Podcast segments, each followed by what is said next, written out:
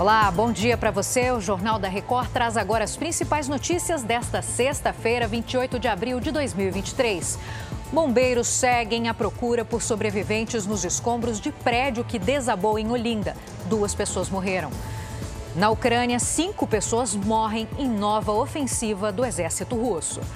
É agora, no Jornal da Record.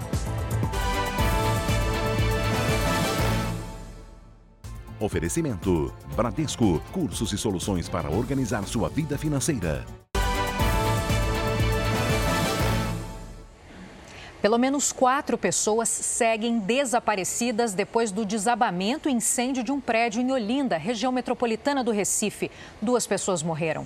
Vamos direto para lá com a repórter Jaqueline Bandeira. Bom dia, Jaqueline.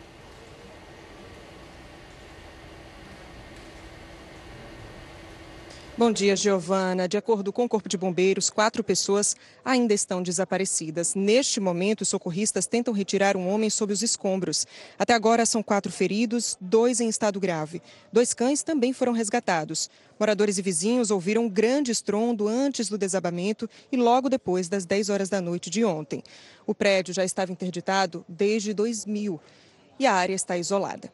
Giovana. Obrigada, Jaqueline.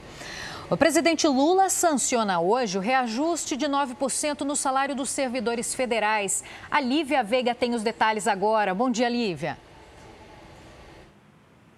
Oi, Giovana, bom dia. O reajuste é para servidores civis, aposentados e pensionistas e vai começar a ser pago no dia 1 de junho para cerca de 1 milhão de trabalhadores. O impacto no orçamento da União será de 11 bilhões de reais ao longo do ano.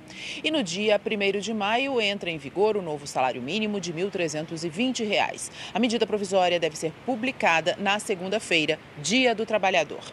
Giovana. Tá certo. Obrigada, Lívia. Uma fiscalização feita por 32 tribunais de contas dos estados revelou que mais da metade das escolas do país estão em situação inadequada. Paula Viana, bom dia. Que informação preocupante, né? Muito preocupante, Giovana. Bom dia a você e a todos que nos acompanham. De acordo com a fiscalização feita esta semana, pelo menos 57% das salas de aula visitadas apresentam janelas e móveis quebrados, infiltrações na parede e também não teria ventilação suficiente. Os fiscais constataram também falhas na limpeza.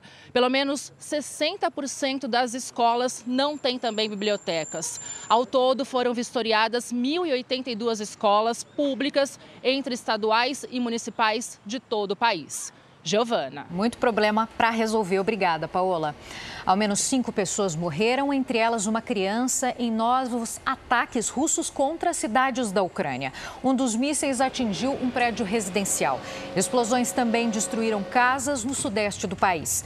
Sirenes antiaéreas puderam ser ouvidas, inclusive na capital Kiev, que também foi alvo de ataques. A defesa antiaérea destruiu 11 mísseis e dois drones. Chega ao fim essa edição. Outras informações no Fala Brasil, 8h40.